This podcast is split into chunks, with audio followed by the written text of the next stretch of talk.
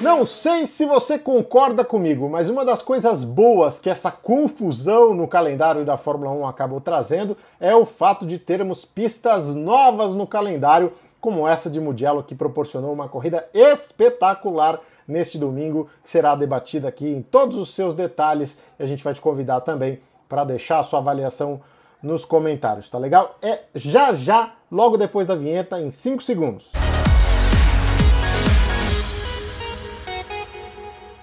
Para você que gosta de automobilismo, seja muito bem-vindo a mais uma edição especial do Primeiro Stint. Sempre após cada corrida, a gente oferece esse material aqui, trocando essa ideia com você a respeito da corrida que aconteceu. E nós tivemos um belíssimo GP da Toscana lá em Mugello, uma corrida com três largadas para a gente curtir, né? A largada oficial, a primeira largada, e depois as largadas em função da interrupção em bandeira vermelha, uma regra nova da Fórmula 1 que a gente viu acontecer também lá em Monza, né? Mas que coisa, logo na primeira volta ali uma confusão já, o Gasly sanduichado, toca com Raikkonen, o Max Verstappen fica fora da prova, ele que era um dos candidatos à vitória, né? Muita gente falando, pô, o Max vai para cima na primeira curva. Pois é, na largada já teve problemas ali, perdeu potência, caiu lá para trás e quando você cai lá para trás, você encontra adversários que você não está muito acostumado a lidar. E o Max Verstappen foi botado para fora da corrida, muito ruim para ele que chegou a ser vice-líder do campeonato, né? Chegou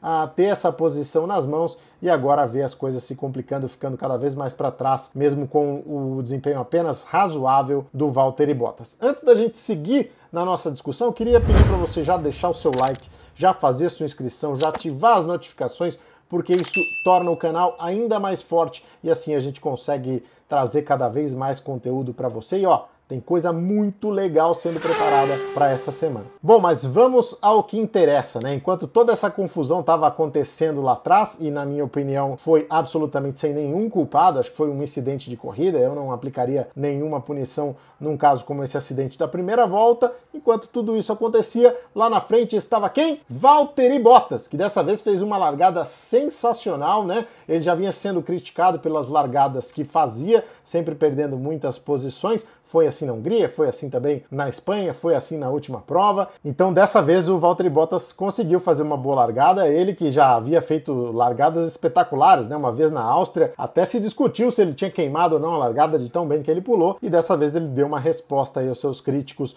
pulando muito bem e tomando a posição do Lewis Hamilton. Só que aí veio a bandeira amarela, né? A corrida foi neutralizada para que houvesse a retirada dos carros é, que ficaram ali na área de escape, né? Isso é uma das coisas bacanas também desses circuitos, a área de escape não é asfaltada, então isso traz mais emoção, porque o carro fica preso ali e geralmente precisa de um resgate. E aí, na hora da relargada, o Valtteri Bottas me faz uma bobagem histórica que me leva a colocá-lo como o pior dessa etapa, o pior do GP da Toscana. O que ele fez foi um negócio simplesmente absurdo. A gente viu, inclusive, nos comentários da transmissão brasileira de que o safety car apagou as luzes de última hora, né, logo na, na entrada ali do box, isso de fato aconteceu, mas o piloto recebe a informação de que o safety car vai sair no mesmo momento em que você recebeu aí em casa. Via rádio, ele já sabe que isso vai acontecer. E o piloto do safety car pode apagar antes, pode apagar depois, mas o que vale é o que a direção de prova informou nos monitores e que o Valtteri Bottas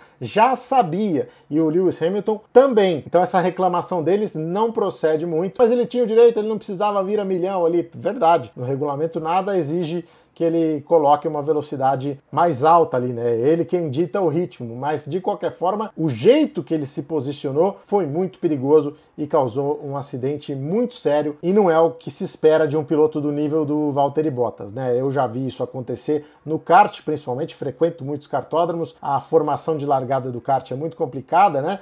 E muitas vezes o líder acaba provocando esse tipo de acidente. Mas na Fórmula 1, um cara fazer uma coisa dessas, realmente, para mim, mais um ponto negativo para o Valtteri Bottas, porque o que ele fez na sequência da prova, ele tinha tomado a posição do Hamilton naquela primeira volta. Aí veio uma bandeira vermelha em função de toda essa bagunça, o Valtteri Bottas largou na primeira posição, o Hamilton era segundo, lá na frente, na curva 1, o Hamilton acabou tomando a posição do Valtteri Bottas, e mesmo havendo uma segunda bandeira vermelha, uma terceira terceira largada em função do acidente do Lance Stroll, aliás, um acidente bizarro, muito forte e que deixa uma pulga atrás da orelha aí em relação a Aston Martin, né? São coisas que não podem acontecer, uma quebra que não pode acontecer de jeito nenhum e mesmo com essa bandeira vermelha o Valtteri Bottas não conseguiu retomar a posição do Lewis Hamilton, chegou mais uma vez atrás, uma vitória do Lewis Hamilton, a nonagésima vitória, ele fica a apenas uma de alcançar o Michael Schumacher. Um GP da Toscana tão maluco que finalmente deu o primeiro pódio ao Alexander Albon, né? Aí você desconta, claro, a ausência do companheiro de equipe dele, Max Verstappen, na corrida, né? Ficou fora logo na primeira volta, e assim as coisas ficaram um pouco mais fáceis, um pouco mais simples para o Albon. Mas mesmo assim, quando eu o vi ali atrás do Daniel Ricciardo, eu pensei, olha, é agora ou nunca. Ou o Alexander Albon consegue esse pódio e reafirma a presença dele na equipe Red Bull, ou as coisas vão ficar muito delicadas porque ele vem numa fase muito ruim com o Gasly muito bem, né? O Gasly venceu a prova de Monza, a prova da Itália. Tudo bem, nesse fim de semana foi um terror, não conseguiu chegar no Q2, saiu na primeira volta, mas de qualquer forma o Gasly vem numa crescente, enquanto o Alexander Albon só decepciona, né? Ele já tinha perdido pódio lá na Áustria, já tinha perdido pódio em outras ocasiões, no Brasil, principalmente com o toque do Lewis Hamilton, e agora ele consegue esse terceiro lugar que salvou a pele do álbum. Nós teremos então a Red Bull com um pouco mais de paciência com o álbum para as próximas etapas depois dessa corrida que ele fez e conseguiu salvar o pódio. Nisso eu acabo entrando no melhor da corrida, e não sou só eu que acho isso, não. No site da Fórmula 1 ele foi eleito o melhor da prova. Daniel Ricardo esteve muito próximo do pódio nas últimas 10 voltas, chegou a andar em segundo lugar, né? Teve uma reação impressionante na terceira relargada, né? Em 4.2 segundos ele já estava a 200 km por hora e por isso ultrapassou o Valtteri Bottas. Tá aí, ó. Mais um ponto negativo por Valtteri Bottas, essa relargada dele também foi tenebrosa, então o Daniel Ricardo se posicionou muito bem e teria sim boas condições de lutar por pódio. É que o carro da Red Bull é muito mais competitivo e assim ele não conseguiu se sustentar, né? Foi ultrapassado primeiro pelo Valtteri Bottas, depois pelo Alexander Albon e assim terminou na quarta posição. De qualquer forma, ele repete o melhor resultado da Renault desde que a equipe voltou à Fórmula 1, né? A Renault voltou em 2016 e nunca tinha conquistado resultados tão importantes assim. O Ricardo foi quarto colocado em Monza o ano passado, o Ricardo foi quarto colocado em Silverstone esse ano, o Ricardo foi quarto colocado em Spa-Francorchamps esse ano e agora repete esse quarto lugar em Mugello. É o sinal de que a Renault está batendo na porta, a Renault está chegando muito perto desse pódio.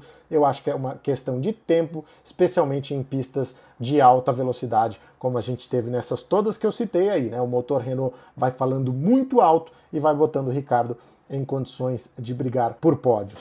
Outros detalhes a se destacar, né? Boa corrida do Kimi Raikkonen, apesar daquela bobagem, né, de, de, cruzar ali o pit lane, mas de qualquer forma uma grande prova, termina na nona posição, resultado importante para a equipe Alfa Romeo e que mostra que o Raikkonen ainda tem aquela força de vontade, aquele desejo que a gente não vê muito fora da pista, mas que a hora que baixa a viseira, o cara mostra que ele ainda é capaz, né? Então, eu acho que o Raikkonen tem gás ainda para continuar por mais uma temporada. Aí vai depender muito da situação da equipe, né, que estuda também outros nomes. Aí o Sérgio Pérez agora está no mercado, então eu acho que ele ainda tem gás mas tudo vai depender muito da cabeça dele e da cabeça dos chefes de equipe. Lamento a Williams não ter marcado pontos esse fim de semana. Hein? O George Russell, no final da prova, estava muito próximo ali do Sebastian Vettel. Até comentei, poxa vida, né? A Williams brigando com a Ferrari no GP 1000 da Ferrari em Mugello.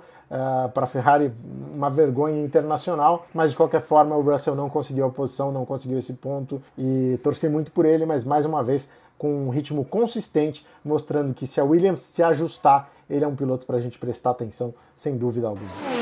Transmissão de TV. Hoje nós tivemos a estreia do Everaldo Marques, que é um narrador competentíssimo, habituado ao automobilismo, cobriu é, Fórmula 1 pela Rádio Jovem Pan, onde eu também tive o prazer de trabalhar cobrindo a Fórmula 1 em loco. Então não é surpresa para ninguém que ele tenha a capacidade de fazer o que ele fez hoje. Foi muito elogiado, pelo menos o que eu acompanhei no Twitter, o Everaldo só recebeu elogios. Ele pega a Fórmula 1 aí depois de muitas críticas em relação ao Kleber Machado, que de fato não teve uma performance à altura do que ele próprio, do que ele, Kleber, teve ao longo da carreira, né? O Kleber não nasceu ontem, narra Fórmula 1 há muito tempo, conhece muito de Fórmula 1, diferente do que as pessoas pensam. O cara teve uma trajetória longa aí, narrou Senna, narrou Mansell, narrou aquela corrida clássica do hoje não, hoje sim. Então é um cara que tem bagagem sim, por algum motivo não fez o trabalho que os fãs esperavam nessas corridas iniciais. O Everaldo Marques ganha a oportunidade, vai muito bem e tem todas as possibilidades de seguir à frente nesse posto, pelo menos até o final do ano, quando a Fórmula 1 deixa o Grupo Globo. Né? É um outro estilo de transmissão, é uma transmissão mais com brincadeirinha, mais com algumas piadas, sem deixar de lado, claro, a informação. Então, agrada a alguns, desagrada a outros, não tem jeito, mas na média o Everaldo Marques foi muito bem hoje. Eu acho que não dava para gente esperar outra coisa de um cara que está há mais de 20 anos sendo preparado para isso, né? Para gente concluir, queria chamar as frases mais legais do Grande Prêmio a partir de agora. A largada foi um sonho. Valtteri Bottas, resumindo o início de corrida. Foram três corridas em uma. Lewis Hamilton se referindo às três largadas em Mugello. Fui demitido por telefone. Sérgio Pérez comentando a saída da Racing Point. Fiquei perto, muito perto. Sebastian Vettel sobre a possibilidade de se aposentar da Fórmula 1. Obrigado por contarem comigo. Alexander Albon perigando na Red Bull. Bom, pessoal, agora a gente quer saber a opinião de vocês. Deixa aqui na barra de comentários a sua opinião, o que você achou da corrida, levante os tópicos que você quer discutir e converse não só comigo, mas também com toda a nossa comunidade que acompanha aqui o primeiro stint com esse novo jeito de curtir Fórmula 1. Não se esqueça, deixe a sua inscrição se ainda não tiver feito isso, deixe o seu like no vídeo, ative as notificações, porque assim você fica por dentro de todo o conteúdo que nós produzimos. Aliás, vem coisa muito legal por aí nessa semana, hein? Na quinta-feira, às 19h30, tem um vídeo imperdível, inédito, aqui no Primeiro Instinto. Tá legal? Desejo a vocês todos uma grande semana e a gente continua falando de Fórmula 1. Um abraço! Então, são mil GPs quem é que podia imaginar? Bom, eu tenho certeza que o criador disso tudo poderia. Enzo Ferrari costumava dizer que as corridas são um vício e que exigem que se sacrifique tudo, sem reticências, sem hesitar. Foi assim que ele construiu um sonho. Parabéns, Ferrari, pelos mil grandes prêmios. A Fórmula 1 jamais seria a mesma sem os carros vermelhos.